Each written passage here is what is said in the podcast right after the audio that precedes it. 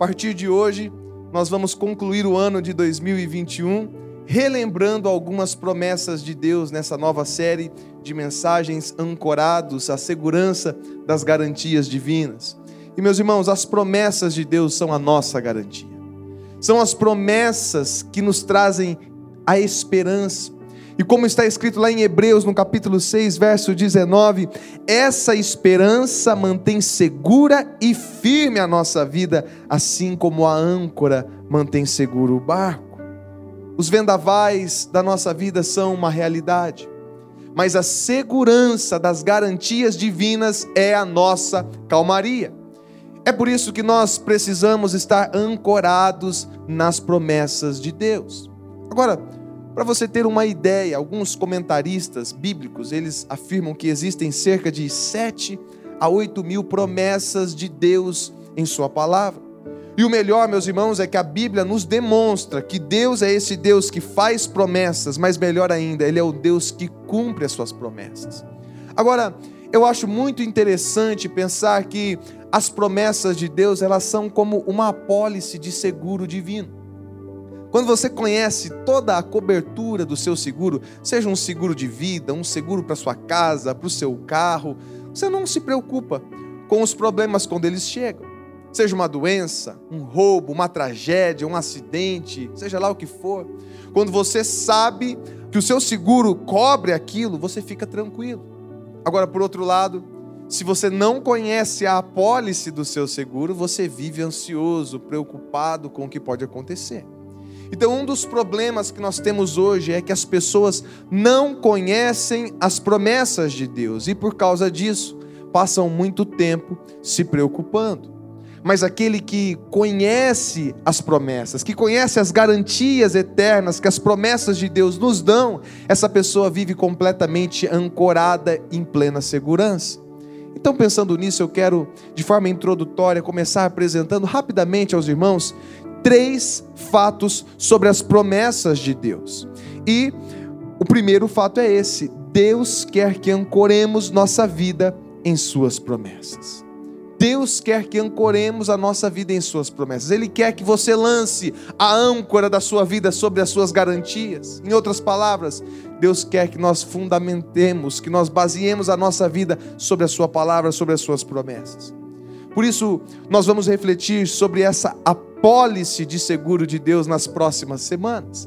Mas o segundo fato sobre as promessas de Deus é que Deus faz dois tipos de promessas. E a primeira delas são as promessas incondicionais. Aqui não importa, meus irmãos, o que você faça, essa promessa vai se cumprir. É uma promessa incondicional. Por exemplo, Deus fez uma promessa incondicional a respeito da segunda vinda de Cristo. Jesus vai voltar. Independentemente do que você faça, do que você deixe de fazer, é uma promessa incondicional, não tem condições. Mas também tem um outro tipo de promessas que Deus faz, que são as promessas condicionais. E essas promessas são baseadas na nossa obediência. É quando Deus diz assim para você: olha, se você fizer isso, eu farei aquilo. Essas promessas elas não são automáticas e nesse caso você tem que cumprir uma condição, você tem que cumprir um pré-requisito. Se você não cumprir esse requisito, você perde a promessa. Agora, se você cumprir, você recebe. Agora, o terceiro fato que nós precisamos saber sobre as promessas de Deus é que Deus faz promessas por dois motivos. Por que Deus faz promessas? Por esses dois motivos que eu vou apresentar. Primeiro, para nos ensinar a confiar nele. Deus quer nos ensinar a confiar nele. E com certeza você já enfrentou momentos muito difíceis na sua vida. E nesses momentos, nesse período, você se agarrou às promessas de Deus e foram essas promessas que te deram forças para você permanecer em pé, para você continuar confiando sem desistir. Eu quero ler com os irmãos o que está escrito no Salmos 119, versículo 50. Vamos juntos? Quando estou cercado de problemas e dificuldades, uma coisa me anima e consola. A sua promessa me enche de força e poder para enfrentar a situação. Veja só esse texto. Agora, se nós nunca enfrentássemos problemas, nós nunca enfrentássemos circunstâncias ruins e contrárias, nós não precisaríamos das promessas de Deus. Mas é quando tudo parece perdido, é quando tudo está dando errado ao nosso redor, que nós precisamos estar ancorados nessas garantias divinas. Agora, a segunda razão pela qual Deus faz promessas é para nos tornar semelhantes a Ele. Deus quer que nós sejamos parecidos com o seu Filho. O objetivo número um de Deus nas nossas vidas é nos tornar semelhantes a Jesus. E sabe, uma das maneiras pelas quais Ele faz isso é por meio das suas promessas. Olha comigo o que está escrito em 2 Pedro, capítulo 1, no versículo 4, o texto diz assim: "E por esse mesmo grandioso poder ele nos concedeu todas as suas ricas e maravilhosas promessas. Agora sim, para nos salvar da imoralidade e dos desejos deste mundo e fazer-nos participantes da natureza divina. Deus usa das suas promessas para nos tornar mais parecidos com Jesus. Dessa forma, meus irmãos, quanto mais você confia na promessa de Deus, mais essas promessas mudam você. Se você decidir ancorar a sua vida nas promessas de Deus, você vai se tornar mais parecido com Jesus. Então, diante de tudo isso, será que você sabe me dizer qual, sobre qual assunto na Bíblia Deus faz mais promessas do que qualquer outra coisa? Não é sobre fé, não é sobre oração, não é sobre paciência, não é sobre amor. E talvez você fique até surpreso ao saber a resposta. Mas o fato é que Deus faz mais promessas na Bíblia toda sobre generosidade do que sobre qualquer outra coisa. Mas por que isso? Talvez você pergunte: por que, que Deus faz mais promessas sobre generosidade? E eu posso mencionar pelo menos duas razões. E a primeira razão é essa: porque Deus é generoso, meus irmãos.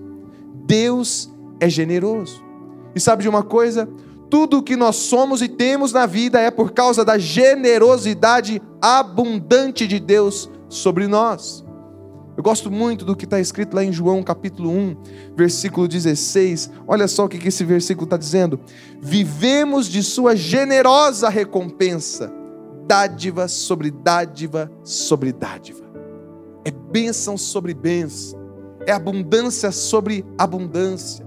Tudo que você e eu temos na vida é por causa da generosidade de Deus.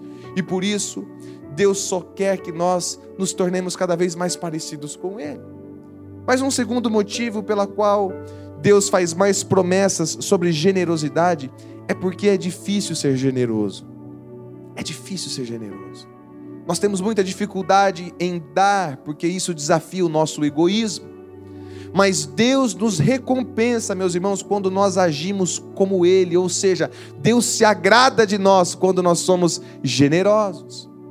Agora, com isso, tendo compreendido a importância das promessas de Deus, e tendo entendido o porquê que Deus faz mais promessas sobre a generosidade, eu quero te motivar aqui nessa manhã a lançar a âncora da sua vida sobre as garantias divinas que surgem na nossa vida quando nós somos generosos. Então, em primeiro lugar, quando nós somos generosos, nós podemos ancorar a nossa confiança na promessa de que a nossa vida será abençoada. Creia nisso. Quando nós aprendemos a ser generosos, como Deus é generoso, Ele promete que coisas boas vão acontecer conosco a nossa vida será abençoada. E o interessante, meus irmãos, é que a Bíblia demonstra isso de uma forma muito clara. Veja comigo, Salmos 112, versículo 5 diz assim: A vida irá bem para aqueles que emprestam livremente e são honestos nos negócios. Se você for generoso, a sua vida irá bem coisas boas vão acontecer com você, porque a generosidade atrai as bênçãos de Deus. Agora leia comigo Provérbios 22, verso 9, que diz assim: vamos lá? Seja generoso e compartilhe sua comida com os pobres, você será abençoado por isso. Uma vida abençoada. E essa é uma promessa de Deus, meus irmãos se você deseja as bênçãos do Senhor sobre a sua vida, se você quer de fato que as coisas vão bem na sua vida, que coisas boas aconteçam com você, a Bíblia diz que a generosidade é o segredo, por isso seja generoso. Mas ainda em segundo lugar, quando nós somos generosos, nós podemos ancorar a nossa confiança na promessa de que os nossos filhos serão abençoados. Os nossos filhos serão abençoados. Quando nós aprendemos a dar como Deus dá, não apenas a nossa vida vai ser abençoada, como também os nossos filhos serão uma bênção e serão abençoados pelo Senhor. Olha o Salmo 37, verso 26, o que diz: O justo é generoso e empresta de boa vontade, e seus filhos são uma bênção. Observe que quando você aprende a ser generoso, quando você aprende a dar da maneira que Deus dá, aquela bênção, ela não apenas te abençoa agora, mas isso também é passado para a próxima geração, ou seja, os seus filhos também são abençoados. Então, esse é o segredo, meus irmãos. Eu creio aqui que muitos aqui são pai, você que é mãe, você quer que o seu filho seja abençoado, amém? Você quer que a sua família seja abençoada, amém? Então o segredo é esse, meu irmão. Se você quer ver os seus filhos sendo abençoados, comece você sendo generoso. Eu acredito nisso com toda a minha convicção. Porque eu sei, eu tenho certeza, que hoje eu só estou usufruindo de tantas bênçãos, de tantas vantagens, de tantos benefícios na minha vida por causa da generosidade dos meus pais, por causa da generosidade dos meus sogros. E por causa da generosidade que nós já temos também desenvolvido nas nossas vidas, nós temos visto a bênção de Deus se derramar sobre os nossos filhos através de nós. Por isso eu te motivo, meu irmão, seja generoso. Mas ainda em terceiro, quando nós somos generosos, nós podemos ancorar a nossa confiança na promessa de que o nosso trabalho será abençoado o nosso trabalho será abençoado. Não apenas a minha vida, não apenas os meus filhos, mas o meu trabalho, os meus negócios, os meus investimentos serão abençoados quando eu aprender a ser generoso como Deus é. Veja comigo o que está escrito em Provérbios, capítulo 3, versículo 9. O texto diz assim: Honre o Senhor com as suas riquezas e com a melhor parte de tudo o que produzir.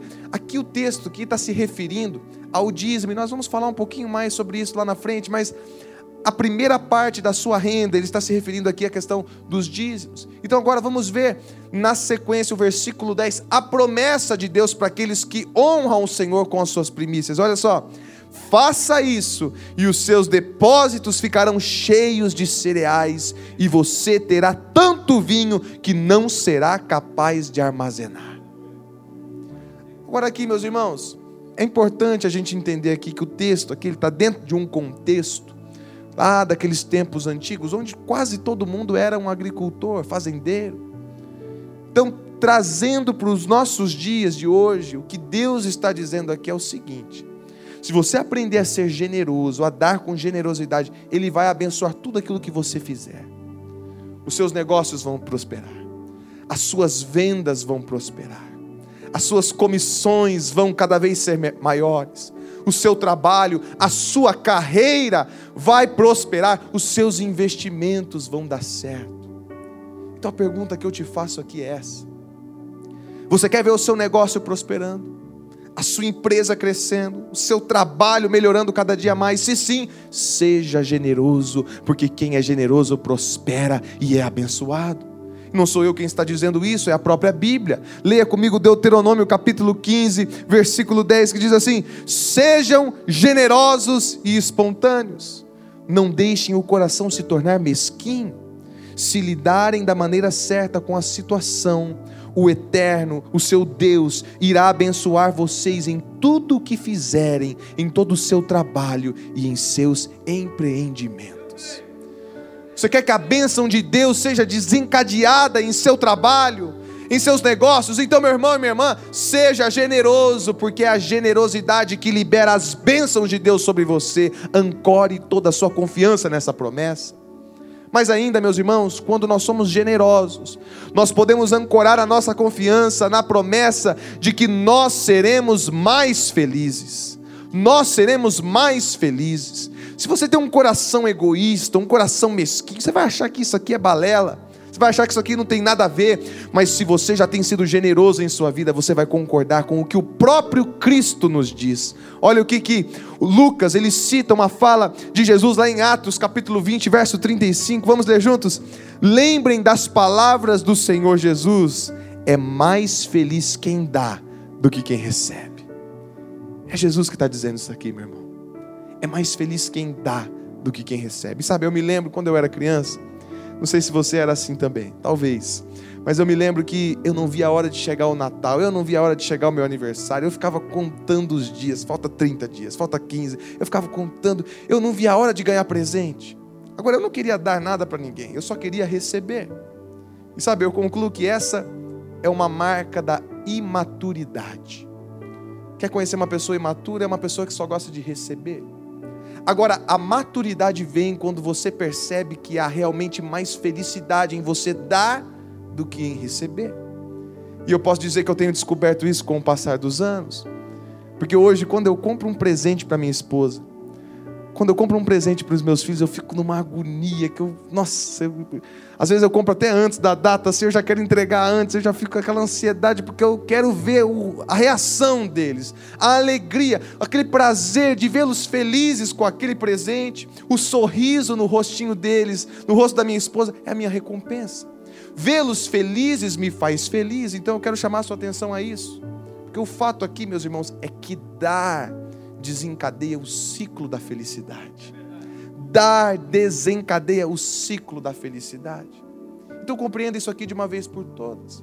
Quando você é generoso, boas coisas acontecem com você, com a sua família, você é abençoado, o seu negócio prospera e você se torna mais feliz. Mas isso ainda não é tudo. Porque quando nós somos generosos, meus irmãos, nós podemos ancorar toda a nossa confiança na promessa de que a nossa influência aumentará. Quando nós somos generosos, nós aumentamos a nossa influência. Quando aprendemos na prática o que é ser generoso, sabe o que Deus faz? Deus faz o nosso mundo e o nosso alcance se tornar cada vez maior. Veja só o que está escrito em Provérbios 11, versículo 24 o mundo dos generosos fica cada vez maior. O mundo dos mesquinhos fica cada vez menor. É a palavra de Deus. Se você quer que o seu mundo cresça, se você quer ser alguém influente, que vai ser um instrumento de bênção na vida de muitas pessoas, aprenda a ser generoso. Agora, se você quer que sua vida sempre fique difícil, cada vez menor, cada vez mais limitado. Então, seja apenas uma pessoa avarenta, mesquinha, egoísta. Eu posso testemunhar, meus irmãos. Foi por causa da minha generosidade em compartilhar as minhas dores e os aprendizados no livro Abrace Sua Dor. É que muitas pessoas têm sido abençoadas e consoladas. Eu recebo diariamente testemunhos deste livro. E porque eu escolhi abrir mão dos lucros das vendas, e, e não teria nada de errado em eu reter os lucros das vendas, mas porque generosamente eu decidi isso no meu coração, nós vamos poder então fazer mais cópias para alcançar mais famílias enlutadas. Então, a nossa generosidade tem expandido a minha influência como pastor. A sua generosidade em comprar este livro, a minha generosidade em dar este livro, tem expandido a minha influência como pastor e tem expandido a nossa influência como igreja em Maringá. Porque as quatro mil cópias que já foram vendidas e entregues já chegaram em dezenas de países, em muitas cidades e estados por todo o Brasil.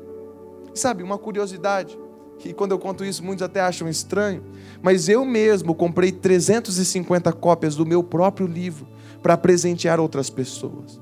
É verdade. Eu não fiquei mais rico financeiramente por causa deste livro, mas a minha generosidade tem permitido com que Deus faça o meu mundo cada vez maior. E eu digo a você, se você aprender a ser generoso, a Bíblia garante que o seu mundo também vai se tornar maior e a sua influência vai se expandir. Mas ainda, meus irmãos, quando nós somos generosos, nós podemos lançar a âncora da nossa confiança na promessa de que as nossas necessidades serão supridas. Todas as nossas necessidades serão supridas. Isso parece assim bom demais para ser verdade, mas na Bíblia, Deus ele deixa claro isso repetidamente, que se você e eu buscarmos o reino de Deus e a sua justiça em primeiro lugar, nós teremos tudo o que realmente precisamos e além, de forma abundante, exagerada. Olha o que Paulo diz em Filipenses 4, 19. E esse mesmo Deus que cuida de mim, lhe suprirá todas as necessidades por meio das riquezas gloriosas que nos foram dadas em Cristo Jesus, meus irmãos. Tudo que for necessidade, Deus vai suprir. Não importa o que, É uma necessidade? Deus vai suprir. Agora perceba que o texto não diz assim, todas as vontades. O texto deixa claro, todas as necessidades. Agora, eu quero que você leia comigo e preste muita atenção nesse próximo texto que nós vamos ler juntos, 2 Coríntios, no capítulo 9, dos versículos 6 ao 8. Vamos ler juntos. Lembrem disto: quem planta pouco, colhe pouco. Quem planta muito, colhe muito. Agora o versículo 7. Que cada um dê a sua oferta conforme resolveu no seu coração, não com tristeza nem por obrigação, pois Deus ama quem dá com alegria. Verso 8: E Deus pode dar muito mais do que vocês precisam, para que vocês tenham sempre tudo o que necessitam e ainda mais do que o necessário. Para quê? Para fazerem todo tipo de boas obras. Deus vai fazer a tua vida prosperar de uma tal forma que todas as suas necessidades serão supridas e ainda vai sobrar para que você seja generoso em dar para aqueles que precisam. O interessante é que Deus vai usar a tua vida para ser um meio de suprir as necessidades daqueles que carecem. Em outras palavras, aqui, meus irmãos, além dos seus dízimos, ninguém pode lhe dizer quanto é que você tem que dar, nem o que. Essa é uma decisão com base no seu coração, na sua renda, mas nunca dê com relutância, nunca dê por obrigação, porque Deus ama quem dá com alegria. E se por acaso algum dia você já se sentiu pressionado por alguém, incluindo eu, incluindo qualquer pastor dessa igreja, para você dar, não dê. Não dê. Sabe por quê? Porque você não vai ter nenhuma bênção disso. Porque Deus não quer doadores mesquinhos e avarentos. Deus quer pessoas que deem espontaneamente com alegria. Mas se você aprender a dar alegremente, espontaneamente, generosamente, você vai ter tudo o que você precisa em todos os momentos, em todas as coisas, em todos os lugares. Lance a âncora da sua vida nessa promessa, meu irmão. Mas ainda, você pensar assim já estava bom. Mas ainda tem mais, meus irmãos, porque quando nós somos generosos, nós podemos ancorar a nossa confiança na promessa de que nós sempre receberemos mais. Amém? Glória a Deus, meu irmão. É bom demais para ser verdade isso aqui. Você tem que vibrar de alegria. Quando você é generoso, você sempre vai receber mais. E até parece loucura. Mas isso faz parte da economia de Deus e eu não entendo a economia de Deus. Agora, nós não damos para receber de volta. Não é uma troca. Eu não dou para obter uma bênção, para comprar a bênção de Deus. Não, na verdade, eu dou para ser uma bênção. Olha só o que está escrito em Lucas, capítulo 6, verso 38. Deem aos outros e Deus dará a vocês. Ele será generoso e as bênçãos que ele lhes dará serão tantas. Olha só, que vocês não poderão segurá-las nas suas mãos. Vai derramar para todo lado. A mesma medida que vocês usarem para medir os outros, Deus usará para medir vocês. O que Deus está desejoso em te dar é mais do que você pode segurar nas suas mãos, é transbordante.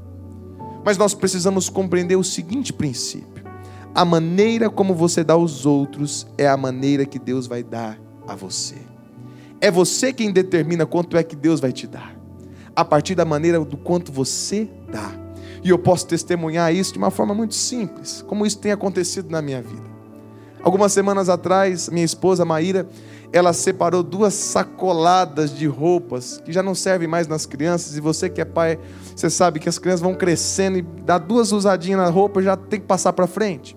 Então ela juntou todas essas roupas e ela deu para algumas pessoas que ela sabia que estavam precisando. E por incrível que pareça, na outra semana, meus irmãos, nós ganhamos outras duas sacolas de roupas novinhas para Liz e para o Ben. E ontem à noite eu fiquei surpreendido porque a minha irmã foi lá em casa e ela chegou com um saco grande, um saco preto assim, grandão assim. E eu falei: O que, que é isso aí? Ela falou assim: é, São roupas aqui da, da Antonella, da minha sobrinha. São roupas dela que eu trouxe para Liz porque já não serve mais para ela. A maneira como eu dou aos outros é a maneira que Deus vai me dar. Mas a diferença é que Deus é muito mais generoso do que eu. Então isso deve nos levar, meus irmãos, a avaliar o nível da nossa generosidade. Nós precisamos refletir: como é que eu tenho dado? Será que eu tenho dado mesmo? Será que eu tenho sido generoso? Você precisa pensar isso. Será que você tem sido generoso? Sabe de uma coisa?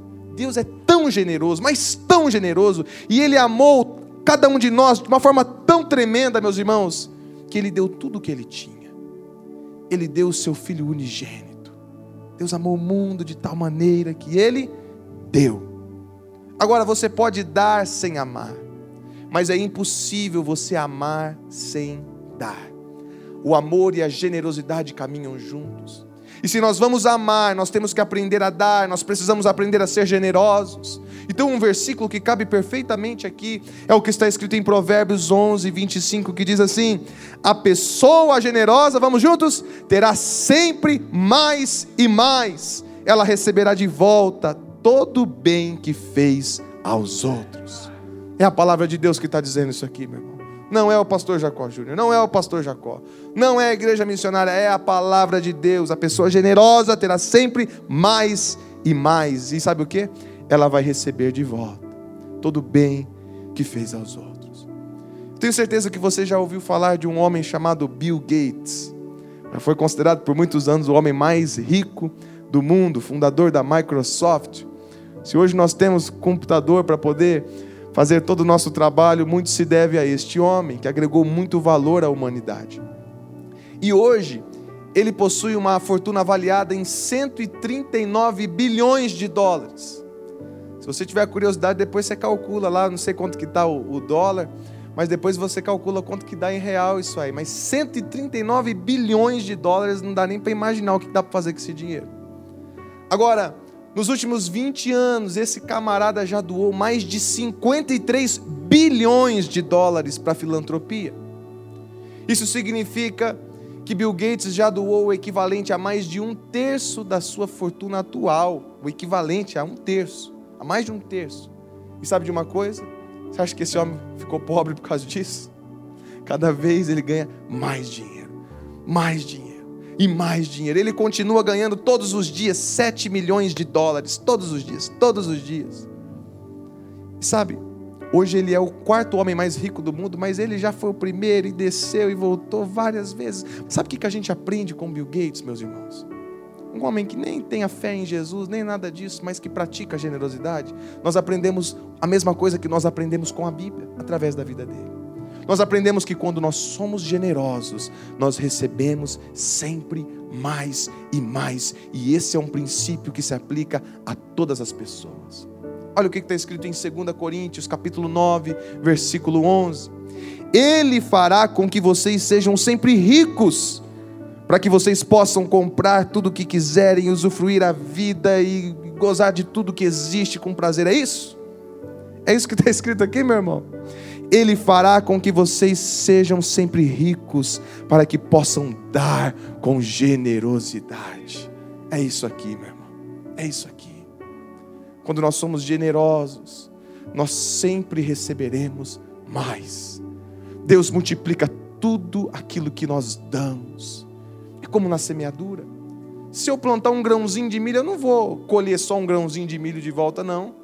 Eu vou ter um pé de milho com três ou quatro espigas que vão me dar centenas de grãos de milho. Mas sabe, nós precisamos também entender uma coisa. Precisamos entender que a colheita nunca é imediata. Nunca é imediata. As sementes demoram para crescer. E muitas vezes é difícil entender isso. Você planta em uma estação e você colhe em outra. Não é instantâneo. Veja, o que está escrito lá em Eclesiastes, capítulo 11, no versículo 1. O sábio rei Salomão, o homem mais rico que já existiu em todos os tempos, ele diz o seguinte: seja generoso, e algum dia você será recompensado. Um dia desses, você não vai estar esperando, algo vai acontecer, a recompensa de Deus vai vir sobre a tua vida. Sempre há um espaço de tempo entre a semeadura e a colheita, entre o dar e o receber, mas é um fato. Quando nós damos generosamente, nós sempre recebemos mais e mais. Quando você ajuda generosamente uma pessoa que está passando por necessidades, quando você apoia a nossa igreja com alimentos para as nossas cestas básicas que nós entregamos a centenas de famílias todos os meses, quando você investe em missionários e em projetos, em missões, você está emprestando esses recursos a Deus. E deixa eu te dizer uma coisa: Deus sempre paga com grandes juros. Você pode ter certeza disso, porque dar é um investimento eterno. Por isso, seja generoso. E por fim, meus irmãos, em oitavo lugar, quando nós somos generosos, nós podemos ancorar a nossa confiança na promessa de que tudo o que damos é armazenado no céu. Quando você faz um investimento, você está colocando o teu dinheiro numa corretora, num banco, um cofre, sei lá. Agora, quando você dá generosamente, o teu dinheiro está guardadinho, armazenado no céu. Deus prometeu que quando eu dou, eu não estou realmente dando. Na verdade, o que está acontecendo é isso: Deus está guardando tudo que eu estou dando nos cofres celestiais. E eu posso te mostrar como isso é verdade. Em 1 Timóteo capítulo 6, versos 18 e 19, o apóstolo Paulo diz assim: Ordene a eles que pratiquem o bem eles devem ser ricos em boas obras e devem dar com alegria aos que estão em necessidade. E estar sempre prontos a repartir com os outros aquilo que Deus lhes deu. Agora veja o verso 19. Fazendo isso, eles estarão acumulando o quê? Um tesouro real para si mesmos no céu. Este é o único investimento seguro para a eternidade e estarão levando uma vida frutífera a eternidade você vai estar garantido. E na vida terrena, uma vida frutífera. Deus diz que quando você dá a Ele, ou quando você dá a algum necessitado, você está acumulando riquezas para si mesmo. Então deixa eu te perguntar: onde é que você está armazenando o seu tesouro, meu irmão? Veja só o que, que Jesus diz lá em Lucas, capítulo 16, verso 9. Eu, porém, lhes digo: Usem as riquezas deste mundo para conseguir amigos, a fim de que quando as riquezas faltarem, eles os recebam nas moradas eternas. quero explicar o que esse texto está dizendo. Aqui Jesus está falando em você investir na vida de pessoas. Quando você investe na vida de pessoas, esse é um investimento eterno. Então você investe na vida de pessoas para que essas pessoas sejam salvas. Ou seja, se você usa o seu dinheiro para ajudar as pessoas a virem a Cristo, você está, na verdade, fazendo um investimento na eternidade. E quando você chegar no céu, você pode imaginar, meus irmãos, muitas pessoas vindo até você e dizendo: Obrigado, meu irmão. Obrigado pela sua generosidade, porque Deus usou o seu investimento para que hoje eu estivesse aqui. Lembre-se sempre: tudo o que você dá generosamente está sendo investido no céu. E esse é o melhor investimento que você pode fazer nessa vida. Por isso, seja generoso. Diante de todas essas promessas e garantias de Deus para a nossa vida, talvez você esteja desejoso em saber como é que você pode começar a desenvolver a sua generosidade. Qual é o, o pontapé inicial, pastor? Eu te digo. Comece desenvolvendo a sua generosidade da seguinte maneira: seja um dizimista fiel. Seja um dizimista fiel. É verdade. Você ser um dizimista fiel ou não, não vai, não tem nada a ver com a sua salvação, mas é um princípio de prosperidade. O dízimo significa um décimo, ou seja, 10% de toda a sua renda. E isso não é uma coisa que a igreja missionária inventou ou algum pastor, mas sim uma orientação do próprio Deus. E por isso nós vamos ler em voz alta o texto de Malaquias, capítulo 3, dos versos 8 ao 12. Vamos ler juntos? Vamos lá. Pode o homem roubar a Deus?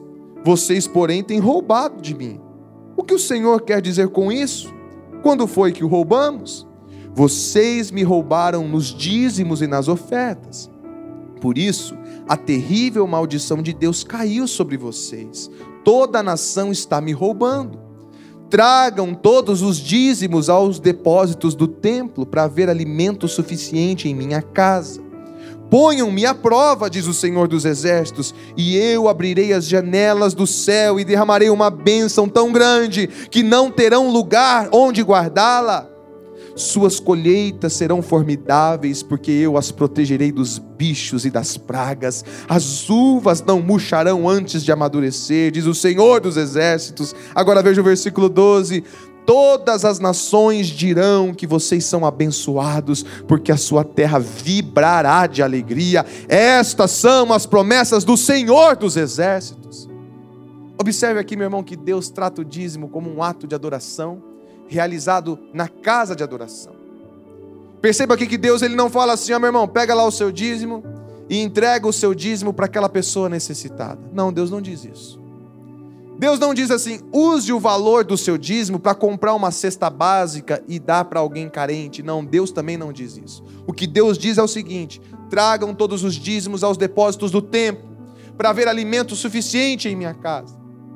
E o interessante é que esse é o único lugar em toda a Bíblia que Deus diz o seguinte: que você pode colocá-lo à prova. Em outras palavras, é como se Deus estivesse dizendo assim: ó, seja fiel nos seus dízimos. E me desafie para você ver se eu não vou abençoar a sua vida com tantas bênçãos que você não vai conseguir nem segurar, nem armazenar isso. E então Deus diz que Ele vai evitar que as pragas devorem as suas colheitas. Agora, meus irmãos, nenhum de nós está isento dos problemas. Ninguém aqui está isento de dificuldade. Ninguém. Nós vivemos num mundo caído, corrompido pelo pecado, e o sofrimento é uma realidade para o fiel e para o infiel, para o justo e para o injusto. Nenhum de nós está isento dos problemas, mas é nítido. Nós vemos na vida daqueles que não são fiéis nos seus dízimos, problema atrás de problema, gasto atrás de gasto, dívida em cima de dívida. Mas quando nós somos fiéis ao Senhor com as nossas primícias, a nossa generosidade desencadeia todas as promessas de Deus sobre as nossas vidas, e eu posso testemunhar isso. Desde que eu me entendo por gente, eu sou um dizimista fiel, meus irmãos, e eu falo isso com alegria. Desde que eu era criancinha aqui nessa igreja, meu pai me dava uma mesada de 10 reais e eu tirava um real, que era o meu dízimo, ainda criança. E eu me lembro que quando eu estava noivo, da minha esposa, Maíra. Nós juntamos o nosso dinheiro, o salário que nós tínhamos na época, e as contas que a gente fazia não fechavam, e a gente pensava assim: como que a gente vai conseguir casar? Mas uma coisa que a gente não abriu mão, nós vamos continuar sendo fiéis nos nossos dízimos. Quando possível, nós vamos sempre ofertar com alegria. E sabe, meus irmãos, sabe o que aconteceu? Na semana do nosso casamento, nosso casamento foi numa sexta, na segunda-feira nós fizemos os últimos pagamentos.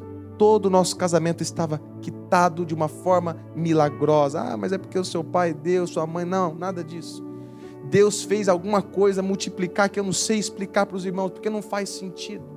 E o que eu acho mais incrível é que nós tínhamos ainda um valor guardado, além de ter pagado tudo, a gente ainda conseguiu ter um valor extra guardado. Que eu lembro que eu fiquei morrendo de alegria, feliz da vida, pensando, oh Deus, que, que o Senhor por que tanto dinheiro assim ainda está sobrando? O que, que eu faço com esse dinheiro? Duas semanas depois, meus irmãos, nós nos envolvemos num acidente. E aí, quando nós fomos fazer os orçamentos do nosso carro, quanto que ia ficar aquilo para arrumar, era exatamente aquele valor que nós tínhamos extra. Era exatamente aquele valor. Naquele momento nós entendemos que Deus supriria todas as nossas necessidades. E eu posso testemunhar para os irmãos, eu que tenho sido um dizimista fiel, que com alegria oferto, porque eu tenho prazer em investir no reino de Deus. Eu posso dizer para os irmãos, a nossa vida tem sido abençoada. Os nossos filhos têm sido abençoados, o nosso trabalho, o nosso ministério tem sido abençoado. Nós temos vivido mais felizes, meus irmãos. A nossa influência tem aumentado, as nossas necessidades, todas elas têm sido supridas e mais ainda, nós temos recebido sempre mais e tudo que nós temos dado, nós cremos, está sendo armazenado no céu. Por isso, seja generoso, lance a âncora da sua vida nas promessas de Deus, porque nele você é abençoado, no Senhor você está seguro. Feche os seus olhos, eu quero orar por você. Senhor Jesus, a tua palavra, ó Deus, ela é verdadeira. E eu tenho vivido, Senhor Jesus, os benefícios da generosidade. Eu te agradeço por isso. E eu estou aqui hoje, ó Deus, pregando com todo o meu coração, Senhor, no desejo de que os meus irmãos, ó Pai, tenham os olhos abertos para viver uma vida generosa também, para desfrutar dessas bênçãos que eu já tenho desfrutado, Senhor. Ó Deus, que Senhor, derrame bênção sem medida sobre esse que já tem sido generoso e que nunca falte a alegria, o prazer em dar. Que o Senhor, ó Deus, faça florescer, ó Deus, a vida deste, ó Pai. Abra uma porta de emprego a este que está desempregado. Abençoa a vida financeira desta família, Senhor. Cumpre a tua promessa sobre nós. Abre as comportas dos céus com bênção sem medida. E o nosso compromisso que nós firmamos com o Senhor nessa manhã é de sermos generosos, é de sermos fiéis, é de oferecermos a Ti o nosso melhor, em nome de Jesus. Missionária Central de Maringá